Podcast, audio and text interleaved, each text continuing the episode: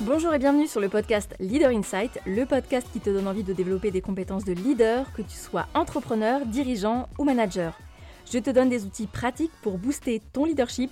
Je suis Audrey, vulgarisatrice scientifique sur la chaîne YouTube La Psy qui parle et aussi consultante en leadership pour dirigeants et managers.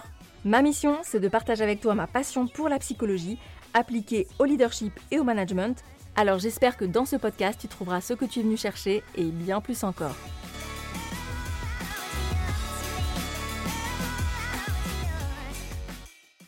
Bonjour à toutes et à tous, je suis ravie de vous retrouver aujourd'hui pour un épisode un peu particulier puisque je reçois Briac. Briac est un humoriste, mais c'est aussi l'auteur du podcast Stand Up France. Et comme je le dis dans l'épisode, j'ai découvert son podcast que j'ai adoré.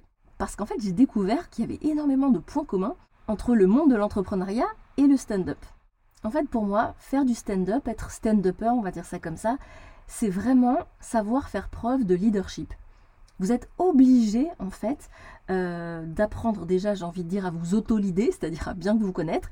Et ça, on en parlera dans le podcast, de bien connaître aussi vos fragilités, mais aussi de créer une véritable euh, relation, connexion avec votre public. Là, en l'occurrence aussi avec euh, votre équipe, si on parle par exemple d'un manager ou d'un CEO. Que ce soit sur scène pour l'humoriste ou pour le leader dans son entreprise, c'est le même enjeu. En fait, tu es face à un groupe de personnes que tu dois euh, captiver par ton histoire, par ton envie, pour les embarquer tous ensemble dans une même direction. Donc il faut savoir inspirer, créer des émotions, motiver, mais aussi vous allez le voir, Briac l'explique très bien, il faut également donner les moyens à votre public ou à votre équipe de vous comprendre, de savoir ce qui se passe en vous. Maintenant, je vais vous laisser profiter de cet épisode et de ma conversation avec Briac. Eh ben bonjour Briac. Salut Audrey.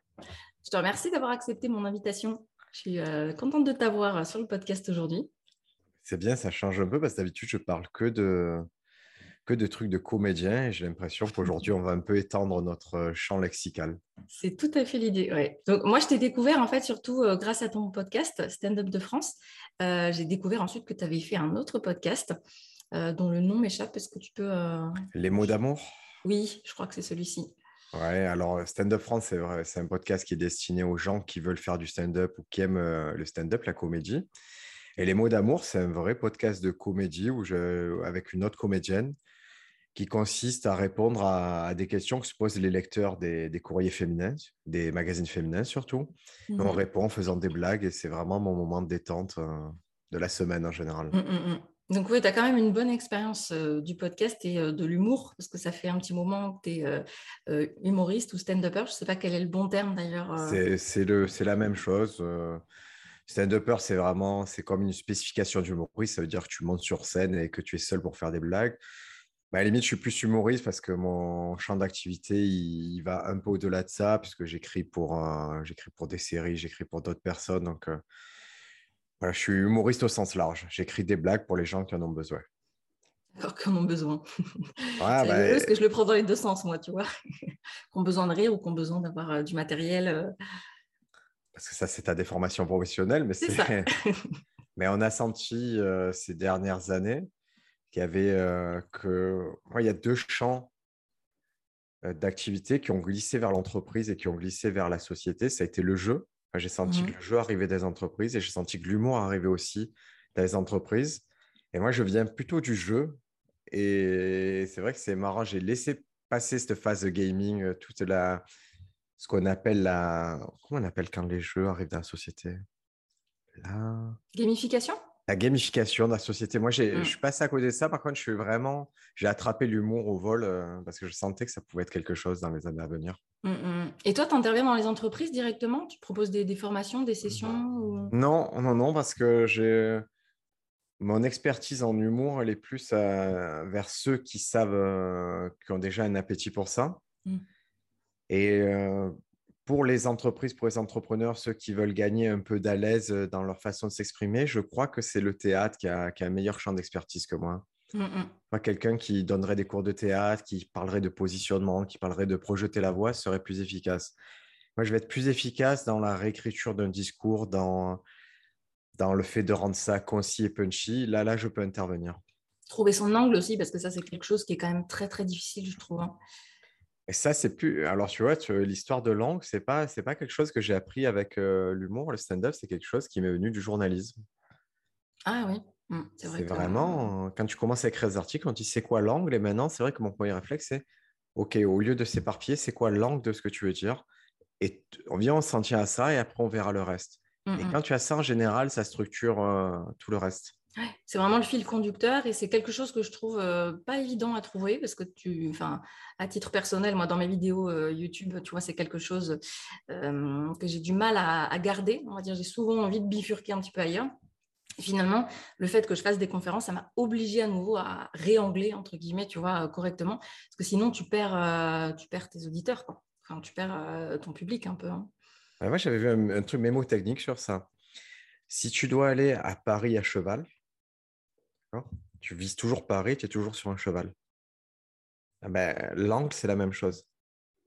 Si tu es venu pour parler d'un truc précis de façon humoristique, tu dois toujours viser le truc précis et toujours faire des blagues. Mmh. Et pareil, si tu dois écrire un article scientifique pour prouver que, euh, que la chloroquine, ça marche, tu, vas, tu vas toujours parler de sur quoi ça marche et que c'est la chloroquine qui marche et amener des arguments scientifiques. Mmh. C'est vraiment ça, ce, truc-là, ce petit truc mémotechnique qui t'aide beaucoup en général le cheval et la cible. Ouais, tu gardes le focus. Euh, Véhicule et cible. Et c'est comme en boxe, tu vois, si tu demain tu apprends la boxe, on, te dira, bah, il y a une cible, c'est la tête, euh, le ventre, et il y a une trajectoire, il y a une arme, c'est le point avant ou le point arrière. Tu mmh vois, c'est un vocabulaire qui est très sain, mais qui est, il n'amène pas de confusion, ce vocabulaire. Il t'oblige à faire les choses d'une certaine façon. Mais en fait, c'est toujours ça l'idée, je trouve, c'est qu'il faut rester sur des choses simples, des outils simples, parce que finalement, trop de complexité fait que tu ne vas pas l'utiliser. Euh, tu vois, par exemple, c'est ce que j'ai beaucoup aimé là dans le livre de Greg Dean, donc, euh, qui s'appelle euh, Step by Step to Stand Up, que tu recommandes d'ailleurs dans ton podcast, c'est comme ça que je l'ai connu. Et j'ai voulu m'intéresser au stand-up parce que je me suis dit, mais en fait, c'est c'est fou parce qu'il y a vraiment, je trouve, des points communs avec euh, l'entrepreneuriat, le management. Euh, et notamment, je te, je te, disais un petit peu en off, ce côté euh, persévérant, c'est-à-dire que l'humoriste, c'est son propre produit, enfin, entre guillemets. non, c'est même, même totalement son propre produit. C'est à la fois son propre produit, à la fois celui qui le crée, celui qui le vend, celui qui en mmh. fait parler. Donc, il est... Et si un humoriste ne comprend pas ça, il passe totalement à côté de ce qu'il projette. Et c'est très dur mentalement de se dire je suis un produit et je vais être consommé et on doit parler de moi et je dois me vendre. C'est un cap mental que pas tout le monde arrive à franchir, mais quand tu l'intègres, ça te soulage à, bien des égards. Mmh. Oui, tu vois, ça me fait beaucoup penser à ce qu'on appelle aujourd'hui le personal branding, donc l'image de marque, où tu dois en fait véhiculer une certaine image, euh, parce que derrière, ce qu'on va acheter, entre guillemets, euh, c'est toi, c'est la confiance qu'on te donne, c'est la crédibilité qu'on t'accorde, c'est pas forcément euh, les arguments logiques que tu vas donner pour vendre ton produit. Enfin, un produit matériel, je parle. Hein. Il y a, là, on... on parle souvent de deux cerveaux, un cerveau de la raison, un cerveau des émotions. Mmh Et il y a quelque chose qui, ça fait des siècles, que les philosophes disent non, mais vraiment, la vie serait trop bien. C'était le cerveau de la raison qui gérait tout. Et on s'est toujours dit que l'idéal, ça serait le cerveau. Si tu fais des choix raisonnés, ta vie, elle va bien. Et on s'est toujours dit, s'il y a une voiture, c'est le cerveau de la raison qui conduit, mmh le cerveau de la passion qui, qui conseille. La réalité, c'est que c'est l'inverse. C'est le cerveau de la passion, c'est un côté passion qui conduit, et c'est à la raison qui essaie de donner quelques indications. Et là, c'est la mmh. même chose dans le, dans le personal branding. Dans les choix que fait un consommateur, quoi, c'est pas rationnel. C'est un choix émotif, c'est un choix émotionnel. Comment Je veux dire, est-ce que quand je vais regarder une de tes vidéos YouTube, est-ce que je t'aime bien? Et le est-ce que je t'aime bien, ça va passer par quelque chose de très concret, parce que son discours me plaît, mais ça va passer aussi. Tiens, j'aime bien comment elle est habillée. J'aime bien le, ton qu'elle a. J'aime bien le poster qu'elle a derrière elle. j'aime bien le fait qu'elle me dit salut les loulous et toutes ces choses-là, mon cerveau, il va les absorber, en faire quelque chose. Et c'est, et c'est pour ça que le personal branding, ce que tu appelles, c'est, tu verras qu'il y a, dans l'humour, je vais te donner un exemple, Paul Mirabel, qui est, qui est sûrement l'humoriste, mmh. un des plus connus actuellement, quand il arrive sur scène, très vite, il te donne toutes les clés pour le comprendre. C'est quelqu'un de très longiligne. Il est habillé d'une certaine façon, il a une façon de tenir le micro. Et il va dire quelque chose. La première chose qu'il dit, c'est en décalage avec ce qu'il projette. Il va dire Salut les rouillards. Mmh. Et, il a un vocabulaire qui n'est pas adapté à son corps. Et tu te dis ah, Ok, implicitement, il a de l'ironie, il sait ce qu'il renvoie et il provoque le rire. Mais pour ça, il n'a pas toujours été comme ça. Il a été quelqu'un de lambda et il a travaillé sa personne jusqu'à devenir ce truc-là mmh qui arrive à conquérir une salle de 5000 places en 10-15 secondes, rien qu'en projetant quelque chose. Sachant en plus que de ce que j'ai entendu par rapport à, Paul Mirabel, c'est que vraiment, il, comment dire, on, lui a dit un petit peu l'inverse. On lui a dit, bah voilà, il faudrait que tu sois un petit peu plus actif, un peu plus dynamique, etc. Et finalement, il s'est complètement accepté, de ce que je crois comprendre. Hein. En tout cas, il, a accepté ce qui dégageait comme, on va dire, comme vibration ou comme image pour s'en servir. Et ça, c'est quelque chose que j'ai aussi appris, tu vois, en, t'écoutant, en écoutant tes podcasts, c'est comment finalement être plus authentique, comment te servir de tout ce que tu es, de tout ce que tu dégages pour le transformer et t'en servir à ton service? Parce qu'en fait, j'ai vraiment le sentiment que pour être humoriste, tu es obligé de passer par la case apprendre à se connaître. Et moi, je dis toujours, pour être manager, leader, tu es obligé de passer par la même case, par la même étape.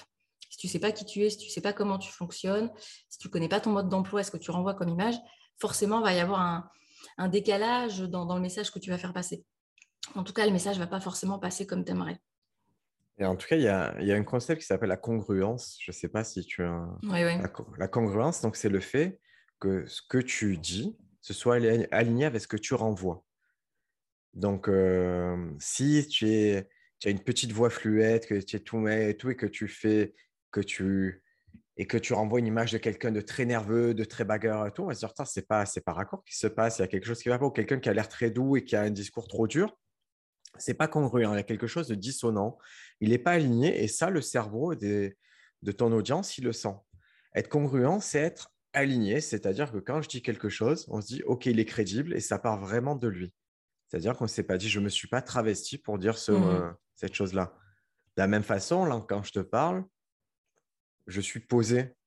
Et c'est le fait d'être posé, c'est pas comme si, si j'hésitais tout le temps, si je, si je cherchais vraiment même. Ah, il y a quelque chose qui te gênerait, il y a quelque chose de dire Ah, il n'est pas sûr de lui, il y a quelque chose qui n'est pas mmh, très mmh, mmh. aligné. Si je te disais que je suis quelqu'un de sûr et que je cherchais mes mots, il y a quelque chose qui irait pas. Et ton cerveau, il refuserait de fait mon discours. Et donc, la congruence euh, dans, ben, dans l'entreprise, c'est important. C'est quand tu as un leader qui, euh, qui a l'air en accord avec ce qu'il est. Si quelqu'un veut être conquérant, veut que tu, euh, par exemple, atteignes des objectifs, ben, l'intérêt à renvoyer l'image de quelqu'un qui lui-même a tout fait pour envoyer des objectifs et, mmh et se connaître soi-même. Je, je, crois que j'ai l'impression que les leaders, en tout cas en France, ils ont accès à plus de formation que, que, le, que les employés. Et souvent, les formations, c'est pour ça, c'est pour, euh, pour valider des petites parties et affiner des petites parties de qui ils sont, être un meilleur manager, être un meilleur leader d'homme, être un meilleur ressources humaines, mieux communiquer à ses équipes. Et eux, ils prennent le temps de, et de l'argent pour se former à ça parce qu'ils mmh savent que bah, ils sont incomplets et qu'ils doivent tendre vers euh, une forme d'excellence. En sachant que ça se développe, moi je trouve de plus en plus chez les mmh, CEO de start-up tu vois, tu sens qu'ils ont vraiment en fait cette conscience que bah, déjà ton taf doit avoir du sens. Donc si tu vas embarquer tout le monde dans la mission, tu as intérêt à avoir euh, voilà, voilà, une mission qui a du sens et, euh, et que ça passe par comment toi tu incarnes cette mission. Donc si tu ne crois pas en ton produit, en ce que tu fais, les autres vont pas te suivre, sachant qu'au départ, dans une startup, tu n'es pas forcément hyper bien payé. Donc c'est pas, ça ne va pas être ton argument premier, euh, tu vois, pour, pour recruter du monde. Tu vois, Dex, encore une fois, c'est pas le recrutement dans ces trucs-là, c'est pas rationnel, c'est émotionnel. Tu vas y aller parce que tu, crois au projet, tu crois à la personne, tu penses qu'elle a les mêmes valeurs que toi, tu adhères à sa religion, à sa nouvelle religion qu'il a créée. Et c'est euh, quand tu as compris ça, tu as compris beaucoup de choses. Ça veut dire que le levier pour recruter, il y a le levier argent qui, peut être important, mais il n'y a pas que ça. Est-ce que mon entreprise, elle est, elle est attractive? Est-ce qu'elle représente de, l'espoir pour les gens euh? Et c'est. Je vais, je vais partager un, truc que je partage souvent, c'est mon ami Paco qui, est, qui est dessinateur. On parle beaucoup d'entreprise, on parle beaucoup de management avec lui. Et lui, il a un principe pour, Pour un projet, par exemple, il dit, pour un projet, il y a trois leviers pour, euh, pour accepter un projet, de participer à un projet. Tu as l'argent, tu as les gens qui sont impliqués dans le projet, et tu as la nature du projet. Au début, quand tu commences ta carrière, il suffit qu'un seul de ces leviers soit activé, tu y vas. Plus tard, c'est mieux s'il y en a deux. S'il y a l'argent et les personnes impliquées ou l'argent et le projet. Et le top, c'est quand tu es vraiment senior, c'est d'avoir toujours les trois quand tu t'impliques dans un projet. L'argent, les personnes et la nature de projet qui te conviennent. Mmh, mmh, mmh. Là, c'est le top, quoi. effectivement. Même si, tu vois, du point de vue des études scientifiques, ce qu'on voit, c'est que l'argent, ce n'est pas un levier, si tu veux, qui va générer euh, de la motivation sur du long terme qui ne va pas euh, inviter la personne à performer. Tu si tu cherches de la performance, des gens ultra motivés, ultra impliqués, l'argent, ça va pas être le levier. C'est vraiment euh, le sens, la mission. Mais ça rejoint ce que tu dis, c'est l'émotion, en fait, parce qu'on est avant tout des êtres émotionnels. D'ailleurs, j'avais fait une vidéo sur le sujet, est-ce que nous sommes des êtres rationnels? Spoiler, non. Et ça rejoint complètement ce que tu as dit. Euh, l'histoire des deux cerveaux, ben, en fait, on sait aujourd'hui que ça, n'existe pas. Il n'y a pas cerveau rationnel d'un côté, cerveau émotionnel.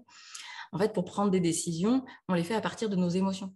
Et ça, c'est d'ailleurs quelque chose qui, se retrouve euh, beaucoup, euh, je trouve, dans l'écriture des, des, spectacles d'humoristes, c'est que tu vas aller pointer du doigt tous les trucs irrationnels de l'humain, tous les trucs un peu absurdes. Je trouve ça génial, quoi. Ouais, c'est parce que il y a un paradoxe de, qui, est propre au stand-up et à l'humour, c'est que plus tu vas cibler quelque chose de très précis, plus tu risques de parler à tout le monde. Je vais donner un exemple. Gad Elmaleh va te dire on a tous chez nous, à l'entrée, à la porte d'entrée, une petite euh, espèce de cendrier, on met les clés, on met n'importe quoi, des piles, des choses comme ça. Et ça a l'air très précis. Tu as l'impression qu'elle le dit qu'il n'y a que toi qui fais ça, qu'il n'y a que dans ta famille qui avait ce petit cendrier où il y avait toutes les choses. Et après, tu te rends compte qu'en fait, tout le monde avait ce petit cendrier avec euh, où on mettait les clés, les, euh, le briquet, les choses comme ça. Et tu vois, il est parti d'un truc très précis et il a mmh, touché mmh, mmh. émotionnellement tout le monde. Et c'est pour ça que souvent les prémices, euh, ça arrive. C'est-à-dire que les, bases de certaines blagues, ça part de. Est-ce que vous aussi, ça vous arrive de? Moi, j'ai une blague, c'est. Euh, des fois, j'ai tellement envie d'aller aux toilettes qu'avant d'y arriver, j'ai déjà enlevé le pantalon. Tu vois, des fois, tu es pressé, tu fais ça. Et sur moi, je me dis, ça appartient qu'à moi. Et quand j'en parle aux gens, je fais, ah ouais, ouais, moi aussi, des fois, je suis tout déboutonné pour. Et c'est ce, cette observation précise-là bah, qui va englober tout le monde. Mmh, mmh, mmh. Et là, émotionnellement, ça fait écho, tu sais, ça, ça te touche, pouf, dans la tête comme une vieille chanson. ah oui, je l'ai. Et en fait, c'est ça que je trouve qu'on doit chercher. Et c'est dans, je pense que ça doit être commun à tout discours. Moi, c'est ce que je cherche aussi dans mes vidéos, c'est comment faire en sorte que les gens se reconnaissent dans les exemples euh, ou dans l'amorce, dans, l'introduction que je vais faire. Et euh, en fait, il y a un effet psychologique un peu derrière qui s'appelle euh, l'effet Barnum. Je ne sais pas si tu en as déjà entendu parler. Ouais. Tu vois, tu sais, alors on, en parle beaucoup avec les tests, etc., qui fait que si tu passes des, des pseudo-tests, bah, tout le monde va se reconnaître parce que si je te dis, bah voilà, tu peux avoir l'impression, tu peux donner l'impression d'avoir confiance en toi, mais au fond, en fait, pas trop. Tu aimes bien être avec du monde, mais de temps en temps, tu as besoin de te retrouver seul. Tout le monde va se reconnaître là-dedans. C'est l'horoscope, hein, c'est un peu le principe de l'horoscope. Hein. Clairement. Et en fait, c'est ce qu'on appelle les phrases Barnum. Euh, et en fait, j'ai l'impression que l'idée, c'est de trouver des phrases un petit peu comme ça, en tout cas des sujets qui parlent à tout le monde, euh, qui peuvent donner l'impression que ça ne, ça ne concerne que toi, et au final, forcément, les gens vont se reconnaître là-dedans. Et c'est ça qui va créer, à mon avis, aussi euh, le fait que le, spectateur va s'identifier au discours de la personne. Ben, il peut se l'approprier dans tous les cas. Est-ce que, si je te dis, est-ce que vous aussi, vous avez déjà été triste à, mmh. vous mordre Ok, on n'a pas tous été tristes pour la même chose, mais il y a, on a été, on a connu cet état de tristesse extrême. Donc chacun le met dans la case qu'il veut, décès, euh, séparation, quoi, mais chacun peut s'approprier le truc. La finesse, c'est carrément de dire, d'arriver avec sa propre expérience, de dire Ah, il m'est arrivé ça, j'ai eu ce sentiment-là. Toi, ta porte, moi, ce que j'utilise souvent ce que j'appelle une porte d'entrée réaliste. Mmh C'est-à-dire que quand je raconte une histoire, que je veux parler d'un concept, je vais partir de quelque chose que tout le monde peut comprendre et qui m'est arrivé. Par exemple, euh, je me bagarrais avec mon fils et euh, pouf, je lui ai cassé le bras la, situation, elle est très claire. Il y a un décor, c'est on comprend. Je me bagarre avec mon fils, il cassé le bras. Et après, j'ai regretté. J'avais vraiment ce sentiment de regret. Tu vois, je suis parti d'un mmh. truc très concret. Et puis après, je suis parti sur quelque chose de sentiment qui est intangible. Mais on comprend le cheminement. Et, si je te demande, est-ce que toi, il y a un truc que tu as regretté dans ta vie, mais vraiment, un truc bête que tu aurais pu ne pas faire et que tu as fait que tu te dis, à une seconde près, j'aurais pu l'éviter? Et c'est là, tu vois, j'ai pris un chemin qui était facile pour ton cerveau, et hop, je peux te faire réfléchir maintenant. Mmh, mmh, et, en fait, c'est toute la différence et c'est tout l'enjeu, euh, je trouve, du, discours ou de la mise en scène ou autre. mais pareil pour le leader, le leader c'est de faire passer le spectateur, je trouve, à acteur. Et euh, Greg Dean le dit vachement bien. Alors, je vais le dire beaucoup moins bien, tu vois, c'est que quand, tu fais de l'act-out, quand, tu incarnes les personnages, en fait, tu embarques la personne avec toi euh, sur la scène, dans l'histoire. Alors que quand tu racontes quelque chose, finalement, ton spectateur, il reste de l'autre côté du, mur. Et je trouve que ça, c'est un truc, euh, tu vois, moi qui m'a beaucoup parlé, où je me dis, OK, pour mes conférences, euh, même dans les, dans les coachings euh, leaders, tu vois, c'est un truc que je vais essayer de leur transmettre. Il y a ce truc, lui, il a théorisé ça, ce monsieur. Il a dit, il y a trois niveaux pour raconter une histoire. Le premier niveau, c'est Audrey et Briac enregistrent un podcast. Mmh Donc ça, ce niveau narrateur, c'est un point de vue qui est rapporté. Ce niveau-là, il est informatif, mais il n'est pas très intéressant au niveau de l'implication que les gens peuvent avoir. Il n'y a pas d'implication émotionnelle. Si maintenant, euh, je dis euh, le deuxième niveau, c'est j'ai enregistré un podcast avec Audrey. Audrey m'a dit, euh, moi, je, je, donne des conférences. Ah là, c'est intéressant parce que j'ai un autre point de vue. J'ai un point de vue du personnage. Audrey, dans mon histoire, tu es un personnage et tu as parlé. C'est un peu plus impliquant. Mmh, mmh. C'est-à-dire que n'importe qui peut se dire, OK, c'est comme si j'avais assisté au, discours d'Audrey. Surtout que je vais faire en sorte de t'incarner. Je vais parler, je vais peut-être changer un peu ma voix, un peu ma façon de me tenir. Et le troisième point de vue qui est intéressant, c'est euh, samedi matin, j'enregistre un podcast. Donc, j'étais à mon bureau et là, je commence. Je dis, Audrey, tu es sûr que le podcast qu'on fait, il est bien? Elle me dit, oui, j'en suis sûr, c'est évident qu'il va être bien.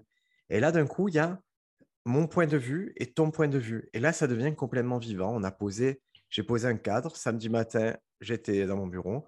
Et après, les personnages vivent. Et c'est ce point de vue-là, qui est un mélange de, qui est un point de vue personnel, qui est le plus intéressant en termes de mmh. communication et de transmission d'émotions. C'est ça, parce qu'en fait, le mot-clé, tu viens, le mot-clé, tu viens de le dire, c'est transmission d'émotions. Enfin, les mots-clés. Un, un, discours, moi je le dis toujours, c'est pas un argumentaire logique, froid, euh, qui potentiellement va être enquiquinant, qui ne va pas impliquer les gens. Quand tu veux impliquer, quand tu veux embarquer du monde dans ton aventure entrepreneuriale, tu es obligé de mettre de l'émotion. Sinon, ça passe pas. On voit bien que les, un peu les, stars de ça en France, les Oussama, Amar, les choses comme ça, si tu regardes bien, si tu analyses froidement leur discours, il est un peu stupide des fois. Mais par contre, ils ont une façon de convaincre qui est énorme. Ils te chauffent, ils te font rêver. Oussama Hamar, on dirait qu'il soulève les mmh. millions comme, comme ça, qui claque des doigts et, et ce n'est pas le cas. Mais euh, Idriss Aberkan, Idriss Aberkan, il rend ça très personnel. Très fort. Euh, Jordan Peterson, qui est, euh, qui est un Canadien, pareil, qui est de la science sociale, qui a, qui a un discours qui, est, qui peut être très virulent, qui est très dur à entendre des fois sur les femmes et tout. Ah, et presque il pleure quand il fait son discours. Il t'implique émotionnellement, il a, il a ce côté. Je dis, mais lui, il ne peut pas mentir. Il a tellement mmh réfléchi quand il nous le dit avec une telle sincérité. Et c'est travaillé, hein, c'est pas, c'est pas du jour au lendemain qu'il a eu ça. Hein.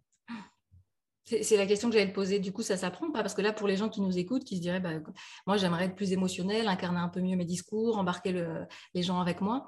Euh, est-ce que on est euh, doué en discours ou est-ce que pour toi, ça c'est quelque chose qui s'apprend à être plus authentique, plus émotionnel? Ça s'apprend, c'est complètement, c'est même un champ d'apprentissage total. Mais il faut accepter un truc que tu as abordé en, début d'entretien, c'est l'échec.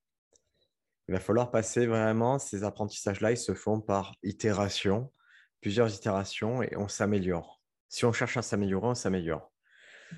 il y a vraiment un côté, à titre personnel, je suis timide et le fait de, comme la plupart des gens, comme la majorité des gens, monter sur scène, m'exprimer, c'était une vraie crainte. Je l'ai payé physiquement, c'est-à-dire que j'avais des tremblements, j'avais mal au ventre au début, j'avais tout ça, c'était contre-intuitif pour moi. Par contre, j'avais une conviction, c'est que si je le faisais régulièrement et en travaillant, un jour, ça disparaîtrait. Mmh j'étais persuadé que ça disparaîtrait. Et, et ça a vraiment disparu de la façon dont je te dis. C'est, je l'ai fait tellement de fois qu'un jour, c'est plus arrivé. Et que quelques mois après, je me suis dit, ah tiens, ce truc que j'avais au début, je l'ai plus, j'ai plus peur de rien. Et l'aisance, le fait de parler sur, sur scène, de rendre ça émotionnel, c'est un chemin. C'est vous allez tenter des choses et des fois vous allez dire tiens, ils ont plus accroché à ça. Alors c'est peut-être cette façon-là. Pourquoi à ce moment-là ils ont plus accroché à ça Et en s'analysant, vous pouvez retrouver cet état-là. Mais il y a vraiment un côté j'écris, mmh je joue, je réécoute et j'analyse. Et il n'y a pas, je vois pas une matière orale où ce processus-là ne marche pas. Écrire, faire, analyser et recommencer. Mmh, mmh, et pour la partie euh, mettre de l'émotion, euh, faire confiance en soi, ça c'est un chemin. Moi j'ai mis longtemps, j'ai l'impression d'avoir un problème de mémoire. C'est-à-dire que j'ai été complexé, je suis un auteur assez prolifique, je peux écrire beaucoup, et j'ai un souci pour apprendre mes textes. Donc je me suis souvent retrouvé à me dire, putain, j'ai plein de textes, je, je pas à les apprendre. Et un jour, j'ai réalisé qu'en fait, je ne devais pas les apprendre, je devais les comprendre.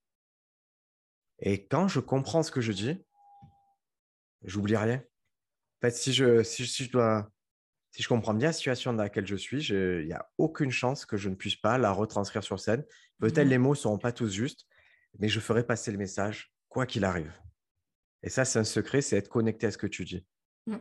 Et je l'ai appris, pour te dire, c'est quelqu'un qui me l'a fait payer assez cher, dans le sens où, où ça m'a fragilisé le moment où je l'ai compris. C'est, c'est la metteur en scène, elle s'appelle Marie Guigour. Elle met en scène euh, Fabrice Eboué. Et c'était pour un gala où je présentais. Et c'est un gala télévisé. Et moi, mon rôle, c'était de, vraiment, j'étais le premier à rentrer sur scène, de dire bonsoir à tout le monde. Je rentrais, je faisais bonsoir tout le monde, ta, ta, ta. Je faisais, mais refais-le. Je recommence devant bah, devant d'autres comédiens. Bonsoir tout le monde, comment ça va? Je disais non, ça marche pas, refais-le.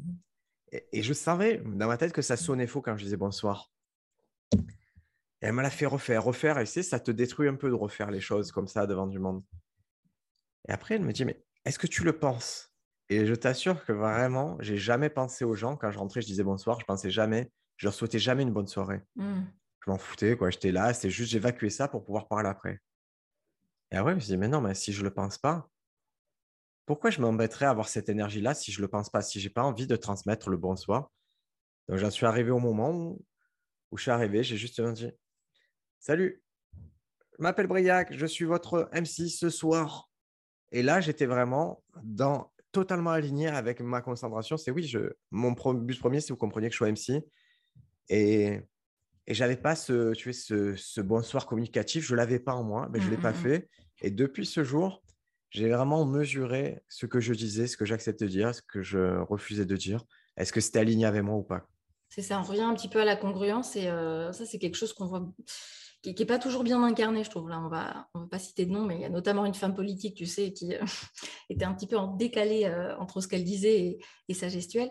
Et du coup, je trouve que ça dessert énormément de, ce que je comprends, du coup, c'est plus euh, en fait euh, l'entraînement, se connecter à soi, penser sincèrement ce qu'on dit, euh, qui va notamment aider. Mais c'est vrai que je trouve que la clé, c'est l'entraînement, quoi. C'est l'entraînement et puis c'est te décaler. Enfin, tu vas me dire ce que tu en penses, te décaler avec le, le résultat que tu produis ou l'effet que tu produis qui peut être un amas de plein de choses. Ça peut être dû à toi, mais ça peut être dû aussi à l'état émotionnel de la personne ou du public qui est en face de toi. Euh, les conditions dans lesquelles tu arrives sur scène ou tu arrives au travail, si on, si on fait le parallèle avec le, milieu de l'entreprise. Euh, tu vois, c'est ça que je trouve pas évident, c'est ok, là, il y a des fois ça va pas marcher, des fois je vais me planter, je vais faire un bide. Comment je fais pour ne pas le prendre pour moi? Alors déjà, il y a vraiment un truc intéressant, c'est euh, si, si je te raconte une histoire, est-ce que c'est parce que tu ris que ça valide mon histoire ou est-ce que mon histoire, elle existe en tant que telle? Mmh. Donc, ça nous ramène, je dis souvent ça, ça paraît cryptique au, nouveau comédien, mais c'est vraiment important de le comprendre, c'est le rire, c'est pas le but. Le rire, c'est la conséquence. Donc moi, le, quand je monte sur scène, je suis là pour raconter des choses et le raconter de la meilleure façon, c'est-à-dire en étant en pleine possession de tous les moyens, en illustrant le mieux, en jouant le mieux. la, ma récompense, le résultat, ça sera le rire. Mais si je ne l'ai pas, ça ne change rien à ce que j'avais à raconter. Et c'est pour ça que tu verras souvent les jeunes comédiens ou humoristes qui, quand ils n'ont pas le résultat qu'ils obtiennent, c'est-à-dire ils avaient prévu de faire palapapa, papam et d'avoir un rire. Quand ils n'ont pas ça, un coup, ils paniquent. Ils enchaînent directement sur la phrase d'après qui vont avoir tendance à accélérer parce qu'ils ont perdu confiance en eux, à baisser les yeux. Leur corps va s'aligner avec ce que mmh. leur mental leur dit, c'est-à-dire tu es en train d'échouer. Et des comédiens plus aguerris, ils savent qu'ils ont un truc à raconter, ils disent pas grave, j'ai un truc à raconter, la prochaine ça va faire mouche, celle d'après ça va faire mouche, je vais les avoir, je vais les avoir, je vais les prendre. Et ils vont, ah, pourquoi? Parce que je suis sûr de ce que je raconte et je l'ai déjà raconté 200 fois, ça fait rire 200 fois avant vous, les gars. Vous allez rire, c'est sûr maintenant, ça, on va y arriver, mais tu dois te concentrer sur toi. Mmh, mmh. Et sur le message aussi ou pas? Parce que moi, je le traduis comme ça quand tu me dis. C'est qu'en fait, ce qui est important, c'est le message que tu as à faire passer. C'est que souvent, je t'entends souvent dire, il euh, faut avoir un propos. Je me dis, le leader, c'est pareil, il faut qu'il ait un propos. Il ne doit pas juste parler pour parler. Il euh, faut qu'il soit convaincu de son message. Et après, l'effet que ça produit, donc potentiellement, lui, il va chercher euh, l'implication de son équipe. il ne l'aura peut-être pas forcément au départ, mais au fur et à mesure du temps, c'est quelque chose qui va peut-être venir parce qu'il va savoir comment les prendre, comment orienter son discours, etc. Est-ce que tu vois les choses un peu comme ça ou pas? L'entreprise, ou comme c'est une somme de croyances et de valeurs. Est-ce que si ton leader il a certaines valeurs, il va les retransmettre juste en dessous, qui vont les retransmettre juste en dessous? S'il n'y a pas de valeur ou si chacun est libre d'amener sa propre croyance, ça se complique. Il y a vraiment. Euh, il y a un livre qui est chouette sur ça c'est sur le gars qui a créé Zappos. Zappos, c'est l'équivalent de Zalando aux États-Unis. Il faisait des chaussures. Et ce gars-là, c'est des chaussures en...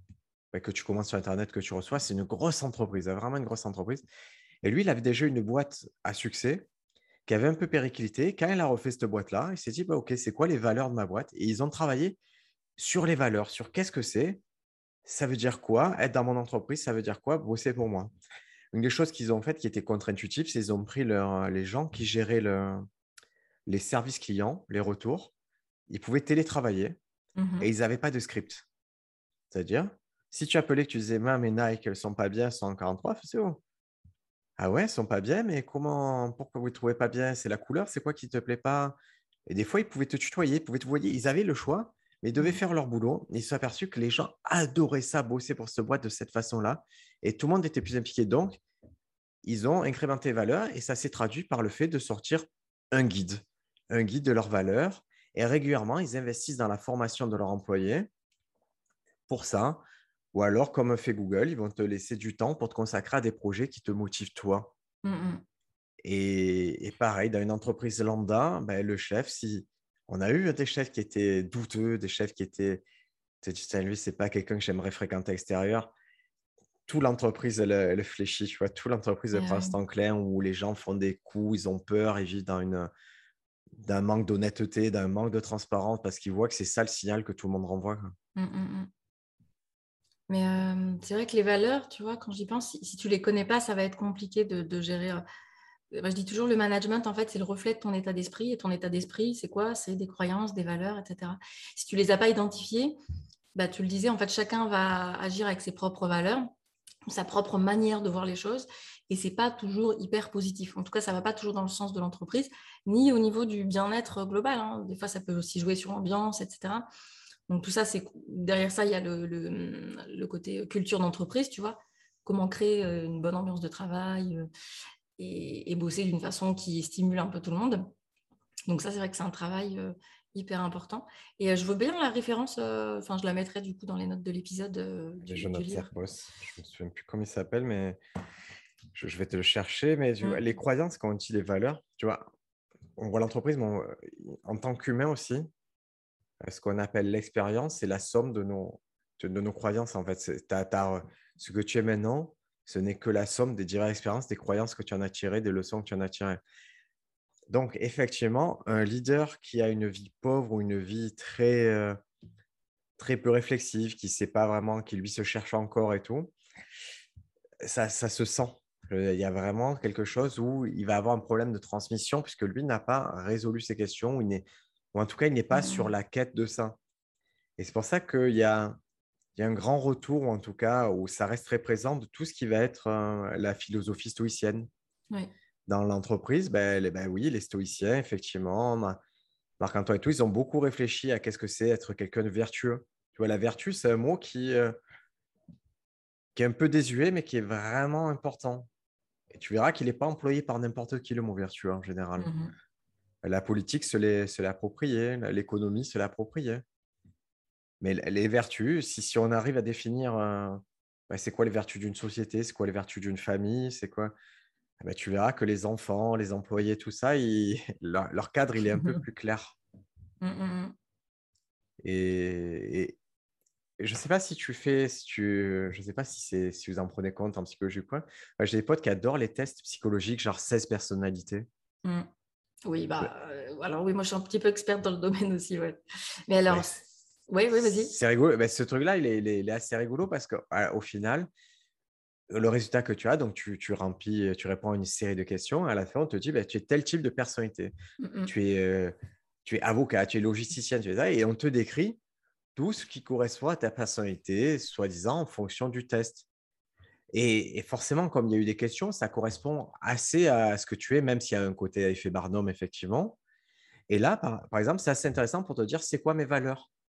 Mmh et ouais, famille les mots sur, tu vois, pourtant, je ne suis pas un accro de ce test-là, mais il était typiquement, je suis ce qu'ils appellent logisticien, c'est-à-dire que c'est assez pragmatique et que ma parole ne peut pas être remise en question. C'est-à-dire que j'accorde beaucoup d'importance à la valeur de la parole, à la sincérité, à ces mmh. choses-là. Et c'est vrai que quand j'ai eu ça en tête, je me suis dit, ah, c'est marrant, c'est vraiment un axe de valeur que je pourrais mettre dans le cadre, me dire, OK, ça, c'est partie de ton cadre de valeur, c'est la parole donnée. Et si je recherche dans mon passé, je m'aperçois que ça se vérifie. Mmh Donc, on peut imaginer que si tu travailles avec des gens euh, en collaboration, c'est quelque chose qui va être important. Tu vas peut-être. Euh, Primordial. Euh, tu vois, expliciter même. Bah, pour te donner un exemple, ça m'est arrivé de travailler, comme je te dis, en entreprise où les patrons étaient un peu filous. C'était des huissiers. Et on avait, on avait un deal implicite au début sur ma sortie de contrat. C'est-à-dire, on a dit, ben, quand tu arrêtes ce contrat-là, tu sortiras de telle façon avec tel arrangement financier. Quand est arrivé le jour J, ça a commencé un peu à, tourner en rond, à prendre d'autres chemins. Et moi, j'ai dit, écoutez, écoutez, on n'a rien signé. J'ai fait, moi, ma parole, elle vaut des écrits. Mmh. Je dis, est-ce que votre parole, elle vaut des écrits? Est-ce qu'on est sur la même échelle de valeur? Si oui, je vais sortir honorablement et vous allez sortir en respectant votre parole. Sinon, on trouvera toujours une solution, mais qui, qui prouvera qui vous êtes et qui confirmera qui je suis. Bah, tu vois, là, pareil, tu vois, ça, ce que je te dis là, c'est pas pour taper dans le rationnel, c'est pour taper dans l'émotionnel. Mmh j'ai attaqué la personne sur qui elle était. Tout à fait. Mmh. Et c'est un niveau de discours qui est, euh, qui est pas évident à, à, apprendre le niveau très personnel comme ça. Mmh. Bah, de, de, la renvoyer à elle, à ce qu'elle fait, à ce qu'elle pense, à comment elle vit la chose, c'est souvent percutant quand même. c'est l'ego, c'est le travail sur l'ego des personnes. Il y a, je ne suis pas très fort pour décrire, tu seras peut-être plus fort, mais dans un discours, il y a trois, il y a trois niveaux. Il y a le mmh. pathos, le logos et l'ego. Et donc, il y a le. Et l'ego, c'est quand j'attaque la personne en tant qu'elle-même.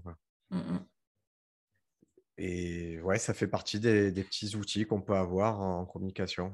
Mmh bah, déjà, de toute façon, basculer dans l'émotionnel. Enfin, les arguments rationnels, c'est pas quelque chose qui fonctionne euh, très très bien, qui va impliquer ou changer euh, le comportement autre. Donc là, tu as parlé de toi, tu as parlé de tes émotions, tu as parlé, j'imagine, avec émotion ou, en tout cas de manière euh, affirmée. Donc forcément, le message, on peut imaginer qu'il passe, passe mieux. Après, moi, quand tu me parles de la valeur donnée à la parole, tu vois, moi, ça fait écho. Alors, moi, j'utilise d'autres euh, tests en psychologie, des tests validés euh, scientifiquement, dont le modèle du Big Five, le modèle en cinq facteurs. Et euh, dans ce modèle-là, il y a, on va dire, un trait de personnalité, je schématise, hein, qui s'appelle en gros le sens du devoir. Et tu vois, moi, je ferais plutôt cette hypothèse-là sur toi quand je t'entends parler. C'est-à-dire que quand tu t'engages dans quelque chose, tu le fais vraiment, on peut compter sur toi.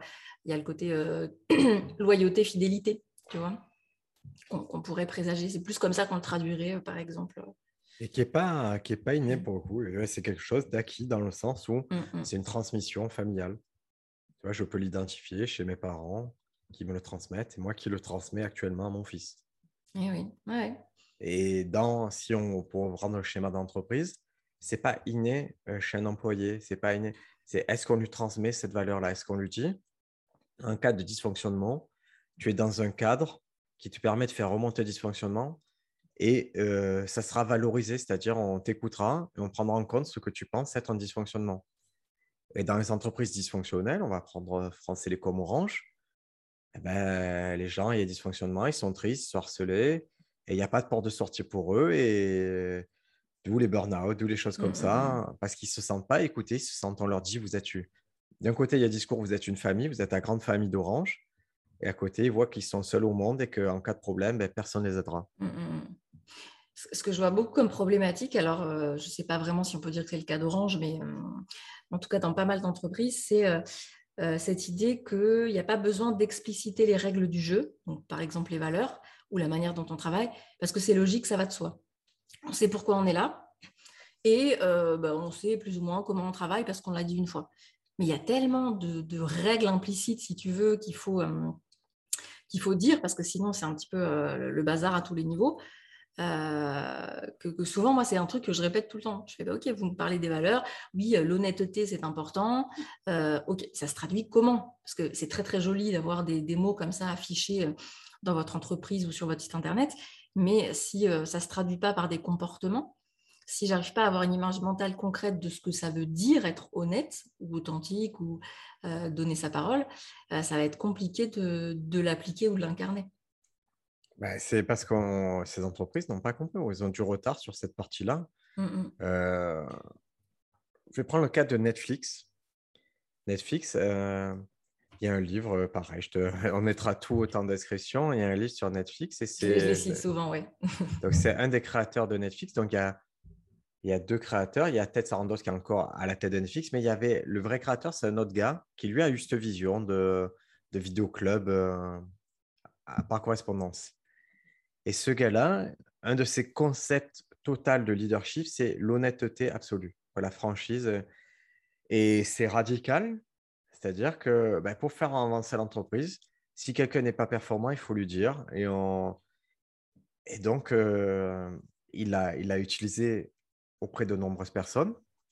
Puis un jour, lui-même, il y a son, son associé qui est venu le voir et dit bah, Écoute, tu n'es plus la bonne personne pour diriger l'entreprise.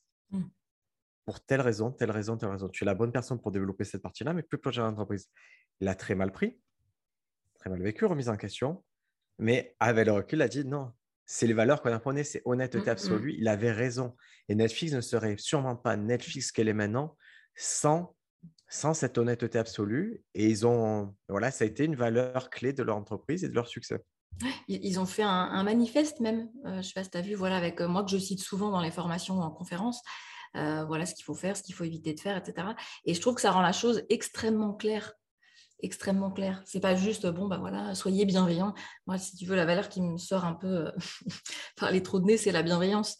J'ai envie de dire, mais heureusement qu'il faut être bienveillant. je veux dire, personne ne va prôner la malveillance. Maintenant, qu'est-ce que ça veut dire? Est-ce que ça veut dire euh, te dire des choses très désagréables avec un grand sourire? Parce que parfois, c'est incarné comme ça, de manière un peu stéréotypée. Euh, tu vois, je vois des managers, bah oui, mais j'étais bienveillant, je lui ai dit gentiment, calmement. Euh, euh, oui, mais sauf que ce que tu lui dis, c'est atroce. Donc, il y a peut-être une façon de mettre l'effort, mais ce n'est pas de leur faute, si tu veux, parce qu'ils n'ont pas appris. Aujourd'hui, les formations de management, elles sont basées beaucoup sur bah, du développement personnel. Et je le dis toujours, il y a des choses intéressantes, mais il y a des choses où, voilà, un petit peu plus bancales. Donc, euh, c'est pour ça que moi, c'est un peu l'axe, tu sais, que j'essaye de donner. C'est à partir de la psychologie scientifique, des études en sciences comportementales, en neurosciences, et comment voilà, utiliser euh, ces données-là, qui sont déjà utilisées hein, par Netflix, Google et compagnie. Hein.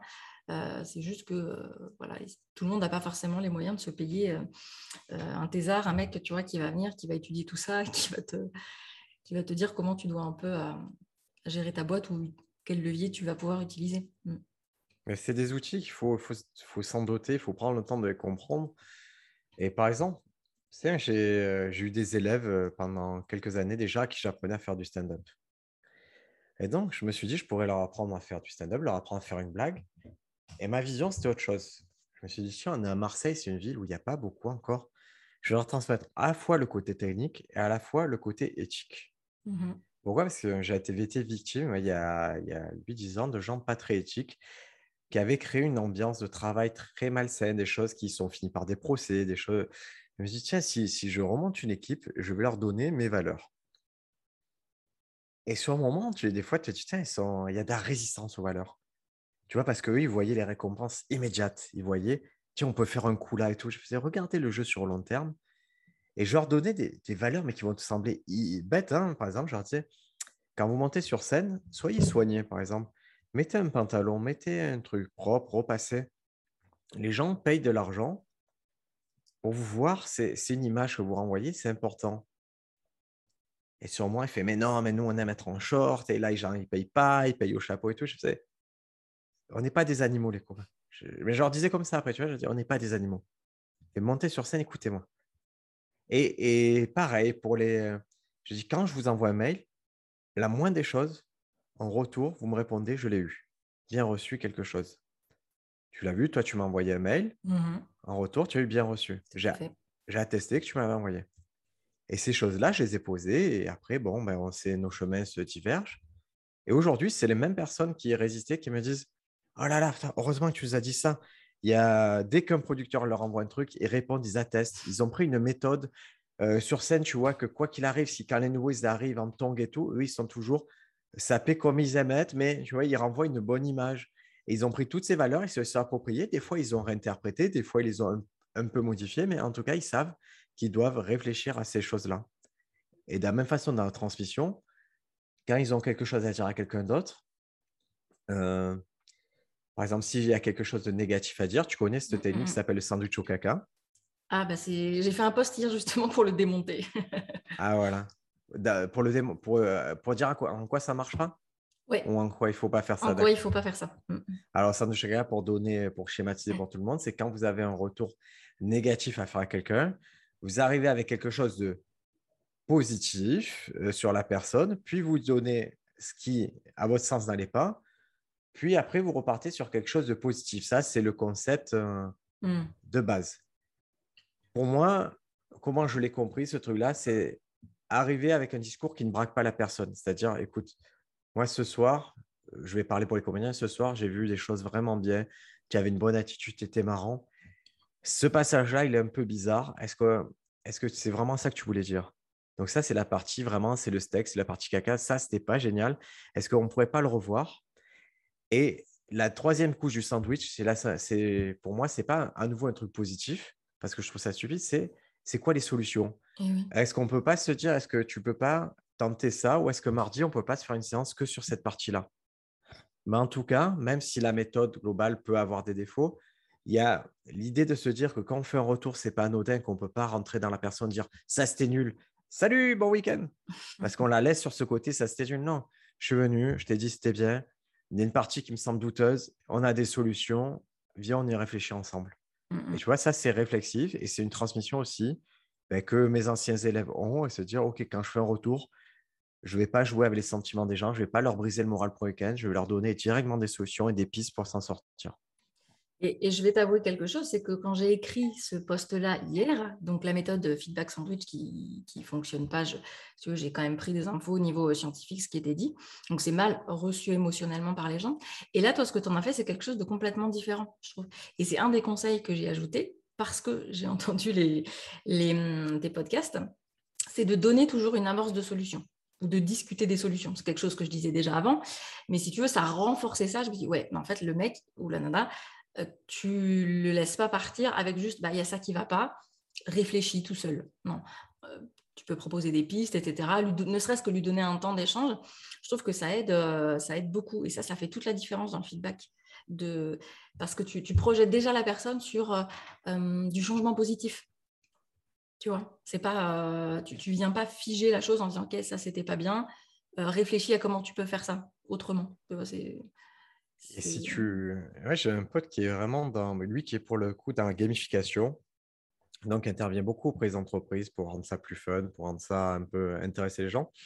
Il me disait quelque chose de très intéressant. Il me dit quand quelqu'un a une question, euh, la chose la plus. Euh, lui apporter une réponse, c'est le rendre malheureux. Tu vas lui apporter. Par contre, si tu amènes une piste de réflexion, c'est là où tu, où tu vas l'aider. Donc vraiment, s'il te dit euh, est-ce que, est que, cette, est que je dois utiliser telle méthode ou telle méthode pour faire ce travail-là?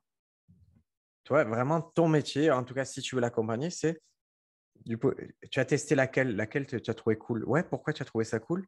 Ah, Et si tu réessayes l'autre en essayant un peu comme ça, tu penses que ça pourrait t'aider? Essaye. Et ouais, c'est pas, j'ai pas tranché, non, pour cette méthode, c'est la méthode A et c'est tout. Vas-y, mmh va sur la méthode A.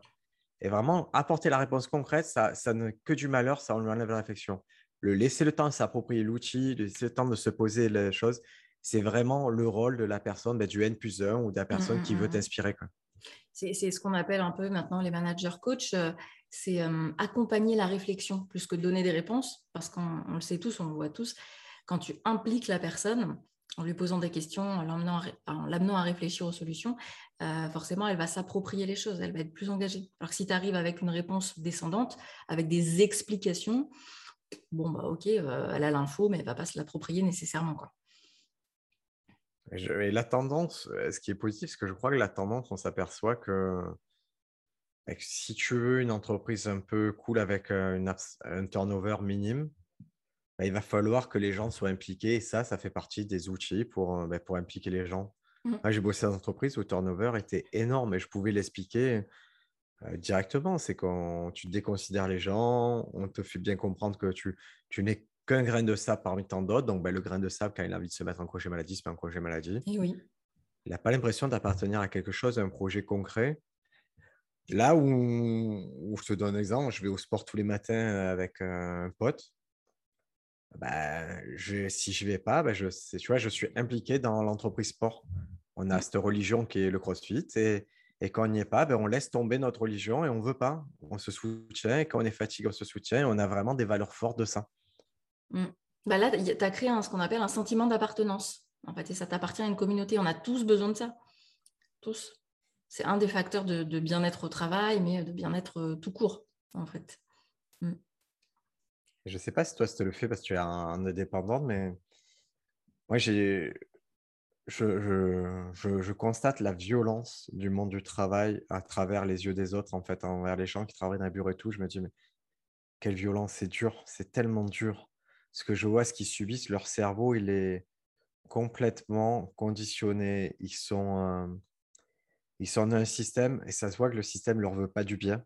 Mmh. Et ça se voit qu'ils subissent, ça se voit que toutes leurs pensées sont tournées vers ça et que leur seule soupape, c'est s'il y a une soirée, c'est s'ils rencontrent quelqu'un dans la même entreprise, ça va être de parler d'entreprise parce que c'est leur seule religion commune et ils n'ont pas le temps de, de penser à autre chose. Et c'est pour ça, et c'est vrai qu'on s'est parlé en amont, c'est pour ça que le, stand-up, c'est un vrai luxe dans le sens où j'ai beaucoup de temps pour penser à, pour penser à ce que je pense. Mmh, mmh. J'ai le temps de réfléchir. Ah, tu penses comme ça, c'est drôle. Ah, il s'est passé ça, tu l'as perçu comme ça? Tiens, si j'en parle à un copain, est-ce qu'il est pense comme moi que les, est-ce que lui aussi, ça l'énerve quand Amazon, il te sonne qu'une fois chez toi? Et, ouais, ça... et après, tu vois, je vais partir d'un truc comme ça et je vais pouvoir me dire, ah, ça révèle sur moi, je suis nerveux quand même. Et après, je vais me dire, putain, c'est marrant ce mot nerveux. Je l'ai souvent entendu et souvent, ça veut dire fou dans le sud. Mmh tu vois, moi, mon père, il est nerveux et après, avec le recul, je me dis, non, mais il est fou en fait. Tu vois, ah il fait. Ouais. non, mais quand on dit de quelqu'un il est nerveux, c'est que. Je savais pas. C'est pas nerveux, tu vois ça, moi, nerveux, ça veut dire qu'il a des réactions qui ne sont pas appropriées. C'est-à-dire qu'à réaction égale, lui, il va faire un truc de nerveux, il va mettre un coup de tête, mmh. il va vouloir taper quelque chose. Alors, il est sanguin, quoi. nerveux, ça devient ça. Tu vois, le changement mmh. nerveux, c'est sanguin, en fait. Mais nous, on dit, lui, c'est nerveux. Non, ça veut dire que lui, si tu l'énerves, il va te sauter dessus, alors que ce n'est pas un comportement normal. Et donc, quand on me dit, Briac, qu'il est nerveux, je dois me dire, ah, mince, ça veut dire que j'ai ce défaut-là qui s'est incrémenté en moi et que je peux. Mais, maintenant, je le sais, moi, je le sais. Tu vois, contrairement à mon père qui ne le sait pas. Ouais. Il y a un truc d'Orelsan qui dit tes défauts sont, sont devenus ta personnalité. Et, ouais. et le stand-up, ça me permet de me dire ok, tu as ce défaut, fais attention que ça ne devienne pas ta personnalité. Mais j'ai le temps de réfléchir. Mon cerveau, il n'est pas. J'ai pas de, de compte à rendre. Je ne suis pas dans une culture d'entreprise oppressante. Mmh, j'ai pas des, euh, je compte pas mes congés. Je... Et ça, c'est vraiment un luxe. Euh, qui, est, qui, est, puissant, que, que je, je, chéris. Et, et c'est quelque chose, si tu veux, enfin moi je te rejoins sur le côté euh, souffrance au travail au niveau des équipes, mais euh, je reviens quand même, parce que moi j'ai vu les deux côtés, si tu veux. en tant que psychologue classique comme on peut l'imaginer, j'ai aussi reçu beaucoup de gens qui ont fait des burn-out qui, qui, étaient mal dans leur job. Donc j'ai eu les deux discours. Et puis, donc le discours salarié, si je puis dire, et maintenant je suis côté plutôt euh, euh, management, leader, je comprends aussi ce qui se passe. Et je vois qu'en fait, ils sont démunis. Et souvent, tu as beaucoup de management par la terreur ou de pression au travail qui sont dus à une très très mauvaise compréhension de comment fonctionne l'humain. Parce qu'un jeune manager, parfois, il peut se dire, bah, je n'ai pas assez confiance en moi, donc il va avoir malgré lui un côté un peu plus euh, autoritaire, rigide. Il a ses preuves à faire, tu vois, il a l'impression d'avoir aussi la pression au-dessus. Alors, peut-être pas forcément, mais en tout cas, il se dit, voilà, il faut que je fasse mes preuves. Donc, il va avoir un comportement un petit peu plus rigide où il va fliquer, il va faire du, micro, du micromanagement. Et ça, ça va être perçu selon aussi les personnalités, euh, mais comme quelque chose qui n'est pas, voilà, pas, pas agréable, comme une, forme bah, de harcèlement des fois par certaines personnes. Et, euh, et, du coup, voilà, moi, c'est mon histoire perso qui fait aussi que je me suis dit, OK, donc soit tu as le choix, soit tu te mets en tant que victime, euh, tu vois les gens comme des victimes, mais dans ces cas-là, tu les laisses passifs. Euh, soit tu te dis, OK, bon, bah, côté management, ils n'ont peut-être pas tous les outils, donc je vais essayer de leur donner des outils de compréhension et d'action pour que les choses se passent mieux, quoi. pour que ce soit un peu plus du gagnant-gagnant aussi. Ben, de toute façon, c'est un peu la vertu de la psychologie, c'est que à phénomène égal, la réaction peut changer. Et c'est ça qu'on. Et c'est aussi le, propre de la déprime, de la dépression, c'est-à-dire que vous avez face à un phénomène, vous pouvez soit vous dire ah ça me détruit, soit ah ça me fait réfléchir, soit ah je rebondis sur ça. Et ça, c'est vraiment une perception et c'est et on peut entraîner le cerveau en fait. Il y a vraiment un côté ok à situation égale, mon cerveau il s'en relève ou il, a, il la transforme en autre chose. Et ça vaut le coup de travailler dessus. C'est là où, je, recommande aux gens, euh, investissez sur vous, formez-vous. Prenez du temps, euh, consacrez-moi les gens les plus, vraiment les plus malins que je connaisse, les plus intelligents, ils ont un vrai budget formation. C'est-à-dire qu'ils consacrent consciemment un pourcentage de leur revenu à se former. Et se former, ça peut être faire du pilate, ça peut être euh, faire de la peinture, ça peut être mais faire des choses qui leur font du bien et qui, dans leur bien-être total, ça compte, c'est une valeur sûre. Oui, complètement. Tout à fait. Hein. alors, je, vais juste passer du coq à l'âne, mais est-ce que tu as encore un petit peu de temps pour une dernière question Parce qu'il y a un point, moi, qui me. C'est un peu plus perso, mais je pense que ça peut aussi intéresser du monde. C'est le rapport à la scène, le rapport au public.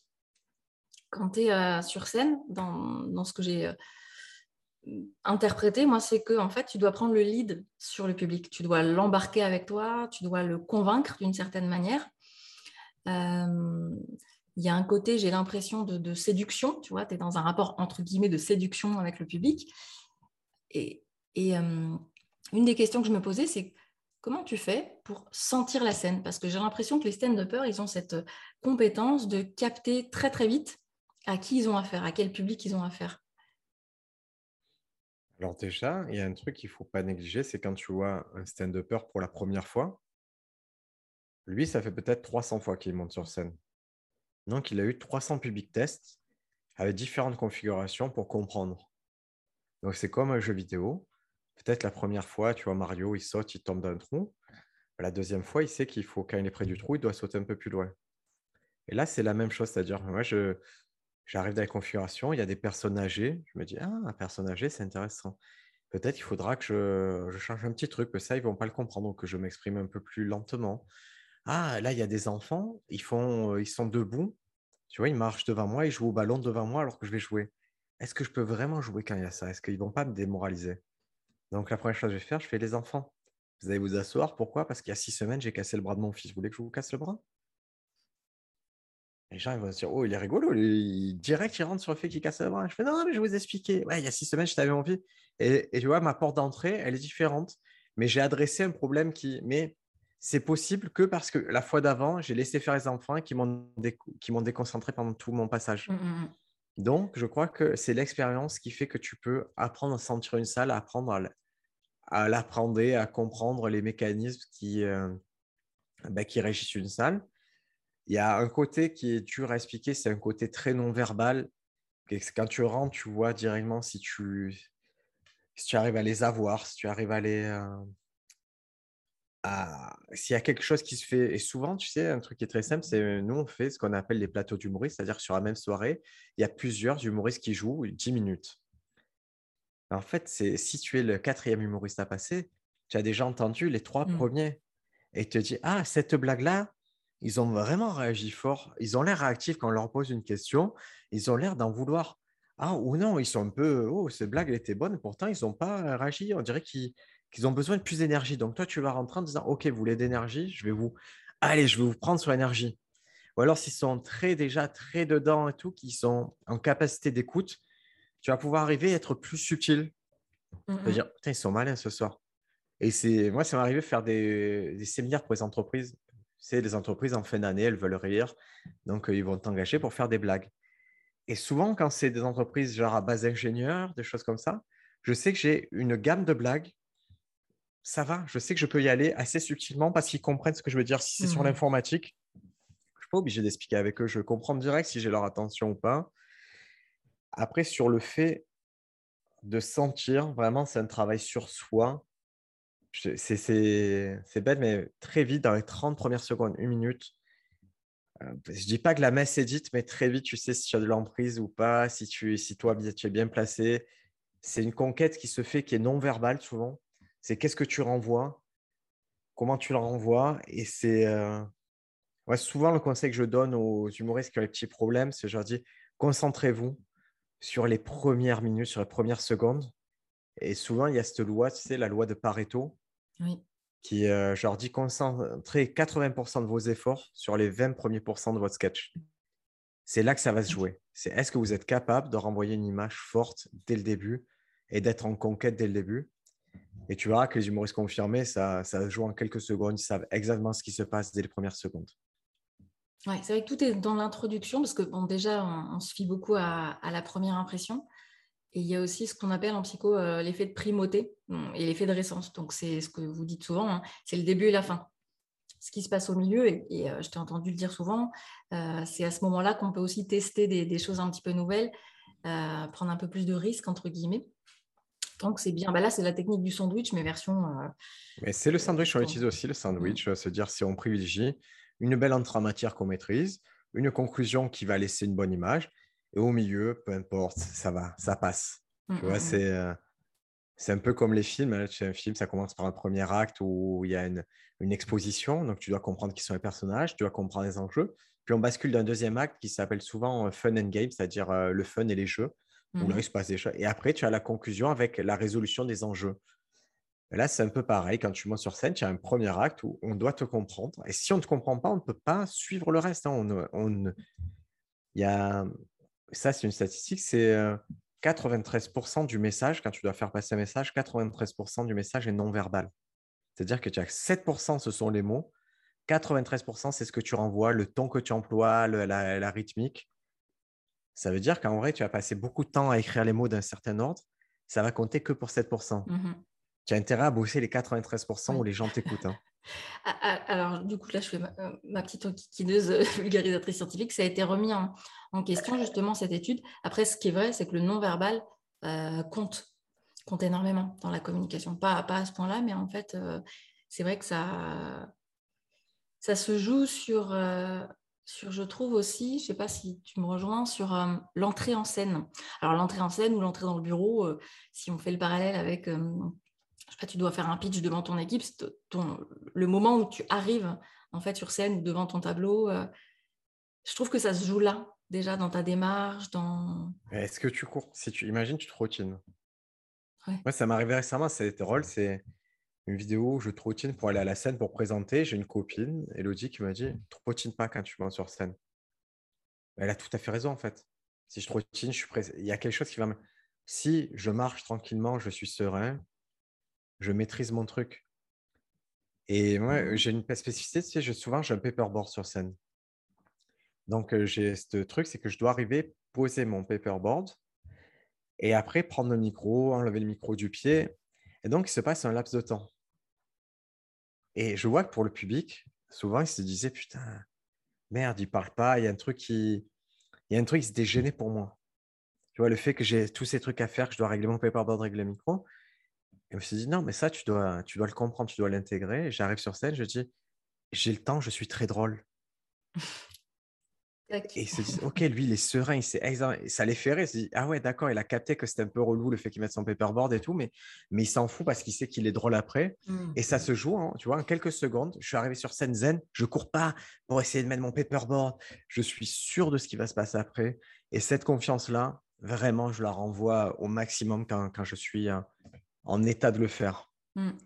Et, et, ça, j'adore, si tu veux, parce que c'est vraiment toujours pour moi expliciter l'implicite parler du non-dit. Et euh, j'ai vraiment le sentiment que tu vois, en stand-up, c'est un truc qui. Euh, tu vois, tu parles des, enfants qui jouent euh, au ballon, bah, tac, tu vas le pointer du doigt. vraiment, tout ce qui peut sembler un peu gênant, l'humoriste va mettre le doigt dessus et appuyer dessus, que ce soit sur lui, les autres. C'est l'éléphant dans la pièce, c'est-à-dire, est-ce que. Tu vois, c'est toujours très bizarre, par exemple, si un humoriste rentre sur scène et qu'il a un, défaut de prononciation, quelque chose, quand il l'adresse pas, tu vas dire, putain, il va en parler, ça, il va le dire.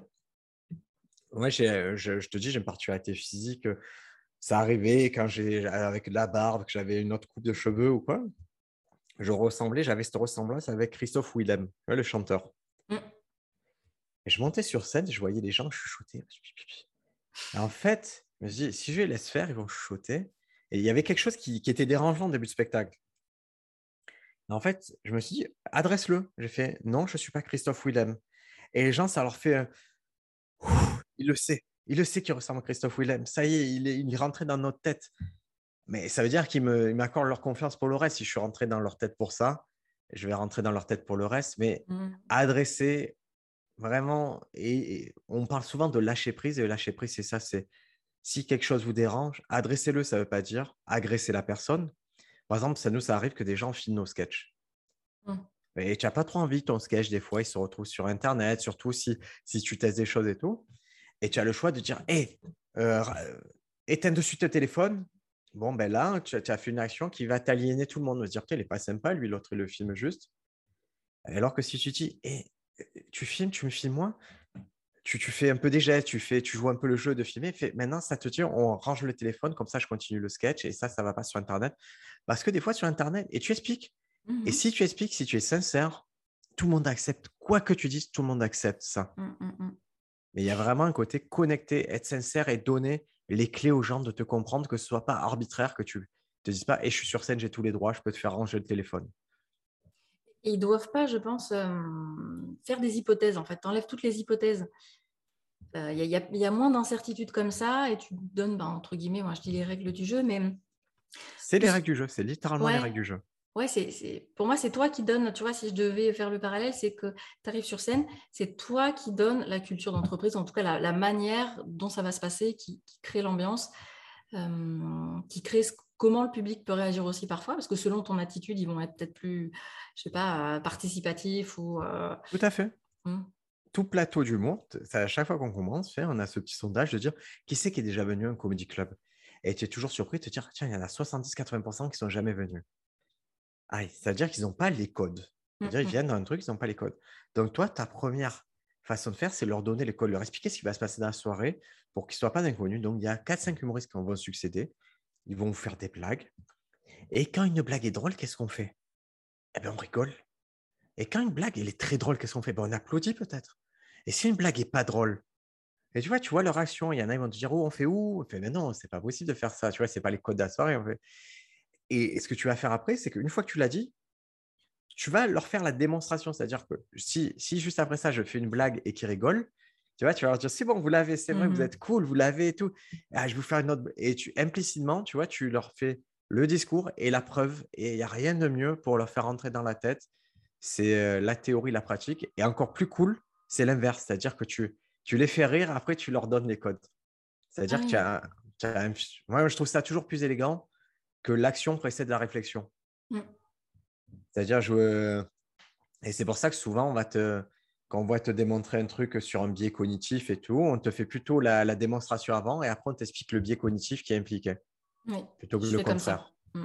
Je fais exactement comme ça. L'action précède la réflexion. Ouais, ouais. C'est beaucoup plus ancré, beaucoup plus compris, etc. Ok, donc, donc si je dois résumer, en fait, c'est quand même beaucoup de beaucoup d'expérience là, le, rapport à la scène, le rapport au public, mais il y a quand même l'observation. Si je devais retenir des choses, enfin, je sais pas, hein, euh, observer ton public, euh, adapter ton discours en fonction des personnes que tu as en face de toi, oser exprimer l'implicite ou ce qui te dérange. Et puis, il y a, je trouve, ce dernier point qui est quand même un travail là de longue haleine, c'est accepter tes parts de fragilité. Alors, ce n'est pas forcément une fragilité, mais ou ce qui fait tes particularités. Euh, de, les dire, comme tu disais tout à l'heure, voilà, je ne suis pas Christophe Willem ou je, je, sais que je lui ressemble. ok, c'est posé, la personne ne se fait plus des nœuds au cerveau. Et je trouve que ça renforce vraiment cette relation de confiance avec, la, avec le, public ou avec l'équipe. Ils te comprennent. Et même si tu arrive un truc dans la vie, si, tu as, si ton chien est mort, mmh. tu dois faire un discours, tu peux le dire. Tu fais, je, je voudrais m'excuser, je suis un peu moins, je suis un peu moins dedans. J'avais un animal que j'aimais beaucoup et il nous a quittés. Tu peux vraiment expliquer très bien. Et après, quand il y a ça, tu vas dire, j'ai un peu éclaté l'ambiance là, non? C'était un peu, je vous ai rendu, non, mais c'est pas grave, c'est la vie. Et maintenant, je vais vous raconter. Ben ouais, tu as dit de trucs qui te tenaient à cœur. Tu es conscient du fait que ben, tu n'as pas forcément mis une bonne ambiance, mais c'est pas grave. Tu n'es pas là pour ça. Tu étais là pour faire passer un message. Tu es passé, avançons ensemble. Mmh. Et vraiment, au début, on se retient de dire ça, les choses qui nous dérangent, ça, ou les choses qui, nous, qui viennent nous arriver, alors que c'est constituant de ce qu'on renvoie. Donne les clés à la personne. Donc, si tu n'es pas content, si c'est passé un truc aujourd'hui, commence par ça. Putain, je suis énervé. Les gens, ils sont agressifs dans cette vie, non je, suis arrivé à Paris, vous êtes... ils sont nerveux, les gens. Et, et après, les gens peuvent dire, ouais, ouais, c'est vrai qu'il y a ça, ça. Et après, tu peux commencer sur ce que tu voulais vraiment raconter. Mais donne-leur les mmh. clés de comprendre pourquoi émotionnellement, tu es un peu en décalage. Tu, mets, tu, ouais, tu donnes le contexte, quoi. Tout à fait. Le contexte, il n'y a rien de plus important. C'est comme euh, les séries, les sitcoms si tu regardes Friends, le contexte est toujours c'est clair, c'est intérieur, appartement, jour. Phoebe, Chandler et Joey se disputent pour un sandwich. Ben, toi, tu es obligé, voilà, tu es obligé de poser un contexte. Je suis à tel endroit, je vous donne les clés pour comprendre ce qui se passe. Mmh Ça, c'est vraiment, tu vois, une, compétence à transmettre, à développer, quel que soit le, j'ai dire, le poste, la fonction qu'on a. Mais bon, je trouve que le, le métier de stand-upper force oblige à faire ça et du coup ça bah, ça oblige à bosser sur toi quoi enfin ouais c'est mais c'est un luxe c'est vraiment tu as ça mmh t'oblige mais tu dois le faire c'est-à-dire c'est, c'est trop cool de pouvoir le faire. Ah, hier soir je vais te donner un exemple très simple. Hier soir je, avant de me coucher j'ai j'ai un livre qui s'appelle Burn After Waiting c'est un livre à remplir dedans il y a des questions et tu remplis euh, par exemple et la première question c'est quel est ton premier souvenir?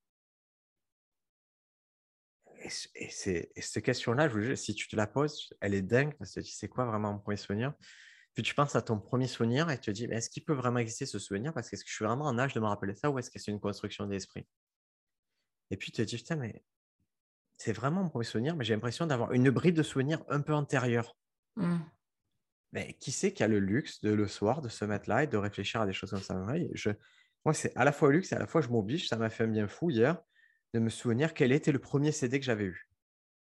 Mmh. C'est drôle, c'est tellement drôle de dire ce premier CD. Le contexte, ça m'a mis dans un état émotionnel qui était vachement intéressant. Et c'est mon métier qui m'oblige, qui m'encourage en tout cas à faire ça, à être réfléchir, à revenir dans le passé, à me dire, tu vois, là, il y a, je te donne un dernier exemple, c'était, euh, si tu devais retrouver les amis de ton, de ton enfance, ça serait qui? Et qu'est-ce que vous seriez en train de faire maintenant? Et je me suis souvenu d'un mec en particulier qui est, qui est mort, en fait, qui est mort jeune, un de mes amis qui est mort jeune. Je me suis dit, c'est drôle, c'est...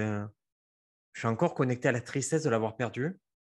Et je m'aperçois maintenant que c'est constituant de ma vie d'aujourd'hui, le fait d'avoir perdu très jeune mon meilleur ami. Et alors que je n'ai pas pensé depuis des années, là, je me dis, ah, et qu'est-ce qu'on ferait? Et c'est très précis ce qu'on faisait. Et ça m'a, tu sais, réflexivement, je me suis dit, ah, c'était intéressant au niveau des émotions, il y a quelque chose qui s'est passé. Mmh. Et ça m'a permis de progresser sur moi-même de me dire ah on est en fait on est que la somme quand même de ce qu'on a vécu à l'enfance on, le retrouve maintenant quoi. et je conseille que tout le monde ce livre Burn After Waiting c'est si vous n'avez pas de journal intime ou quoi ce petit truc là vous écrivez dedans et quand vous l'avez fini le titre est explicite vous le brûlez si vous voulez ou vous le gardez vous faites ce que vous voulez avec ça. C'est pas mal ça dans l'idée ça, ça, ressemble beaucoup à des carnets euh, un peu euh, thérapeutiques tu vois d'introspection euh, ouais Merci pour la ref aussi, hein, la référence. je te mets ça aussi euh, avec mon lien Amazon, comme ça on fait gagner des sous. Allez hop. Bon, bah, écoute, euh, je pense qu'on va, on va terminer, terminer là. Parce qu'on a discuté pendant un petit moment et c'est passionnant. Alors moi, en, réalité, j'aurais encore 50 000 questions. Hein. Mais je, digresserai beaucoup. sauf que là, effectivement, l'idée, c'est de pas te, de te monopoliser non plus. Ouais, comme d'habitude, je crois qu'il vaut mieux faire un deuxième épisode plus tard, ensemble. Comme ça, là, là on est sur 1h10. Quelqu'un qui fait un footing, peut-être qu'il voilà, il est au bout de son footing, il est bien. Et on reviendra pour, pour la deuxième séance. Ouais. En fait, c'est des séances qu'on pourrait faire. Hein. C'est vrai. Ah ouais, bonne idée. C'est drôle, ton, ton podcast, c'est pas des épisodes, c'est des séances à chaque fois. Ah, c'est pas mal ça. Ah, je vais peut-être donner euh, ce nom-là, tiens. On verra si vous, voyez si l'épisode s'appelle Séance avec Briac. Euh. ah, et, et je vois dans le personal branding, et quand je dis de. Quand on parle de congruence et tout, c'est, vois, c'est dans la logique de stand-upper, c'est si c'est MC, tu as un vocabulaire, un champ lexical euh, du psy. Et donc, la séance, c'est le champ lexical du psy. Donc, ça me semble mmh, mmh, mmh. logique. Tu vois, c'est cette approche-là que en stand-up, on s'oblige à faire, c'est-à-dire toujours à essayer d'être euh, pertinent dans le vocabulaire aussi. Quoi. Ouais, ouais d'avoir une vraie euh, cohérence ou congruence, comme tu le disais. Hein. Ouais, complet. Ok, est-ce que, euh, dernière petite question, est-ce que tu as des actualités à partager avec nous? L'actualité, c'est que je, là, je, suis, je viens de terminer un projet qui était assez intéressant. On a tourné dans toute la Bretagne avec un bus. On a fait le, le Brace Comedy Tour avec Alexis Rossignol, Anne Cahen et Manu Bibar.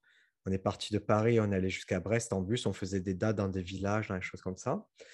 On a vraiment été surpris par le succès, c'est-à-dire qu'on a connu un gros succès. On est très sollicité pour aller jouer dans d'autres régions avec ce bus. Et donc, l'actualité, c'est qu'on essaie de réfléchir à une tournée un peu plus ample et pour élargir le côté Bretagne. Donc, on va aller jouer un peu dans toute la France. Donc, si vous avez un endroit ou si vous habitez un endroit où ça s'y prête, de faire venir ce bus et de jouer sur la place du village, dans une église, dans des choses comme ça, plutôt dans les 300-400 places, c'est les gens qui viennent avec leur chaise de camping et tout, ben, vous me mmh contactez et on essaie de mettre au point cette nouvelle tournée du Brace Comedy Tour qui sera du coup plus du tout en Bretagne, mais qui va s'exporter. Mais... Plus du tout Brace, mais qui gardera cet ADN un peu, un peu populaire, un peu roots. D'accord, ah, c'est top. C'est marrant comme manière de, jouer. quoi. C'est une façon de faire et pour te dire, moi, 40 ans, partir d'un bus et m'en trouver dans une couchette avec cinq autres personnes. Sur le moment, ça a été... J'ai appréhendé ça et ça m'a fait un bien fou, en fait, me remettre en question. J'ai appris, euh, j'ai appris plein de trucs alors que, tu vois, je pensais, des fois, tu crois que tu as tout appris dans la vie. Mmh en fait, c'est à ce moment-là que tu apprendre des choses un peu dingues et des choses simples. Et, et c'était cool euh, de se remettre en question sur plein de choses. Ouais, tu m'étonnes. Et de vivre en communauté comme ça, ça devait être euh, riche et intense quand même. Mais ça te fait apprécier ce que tu as à la maison. Tu vois, je suis rentré chez moi, d'avoir ma, ma, ma, machine à café, d'ouvrir un placard d'avoir ma propre nourriture ça m'a fait du bien. En fait, j'ai apprécié d'y être au bus et j'ai apprécié de revenir chez moi, d'avoir mon propre lit. Tous ces détails que tu, mmh. tu perds, le côté exceptionnel, quand tu les retrouves, tu te dis ah, mais c'est génial pouvoir prendre une douche quand je veux. Ben oui, juste ça. bah, écoute, ça, c'est un truc, on s'en bourgeoise, on croit que c'est acquis, mais on peut te l'enlever. Et quand tu l'enlèves, c'est, c'est assez significatif de, de, ce qui constitue ta personnalité. Mmh, mmh. C'est vrai. Enfin, moi, la douche, pas tous les jours, ça ne le ferait pas du tout. Alors, juste un autre truc, parce que je te le dis et je te l'avais dit hein, sur Instagram, moi, je trouve ton compte Insta trop cool. Je suis persuadé que ça va, que ce soit Insta ou YouTube, tu vas, les prochaines années, tu vas connaître une croissance exponentielle. Parce que tu fais ça d'une façon euh, douce et, le mot, même si tu l'aimes pas, bienveillante.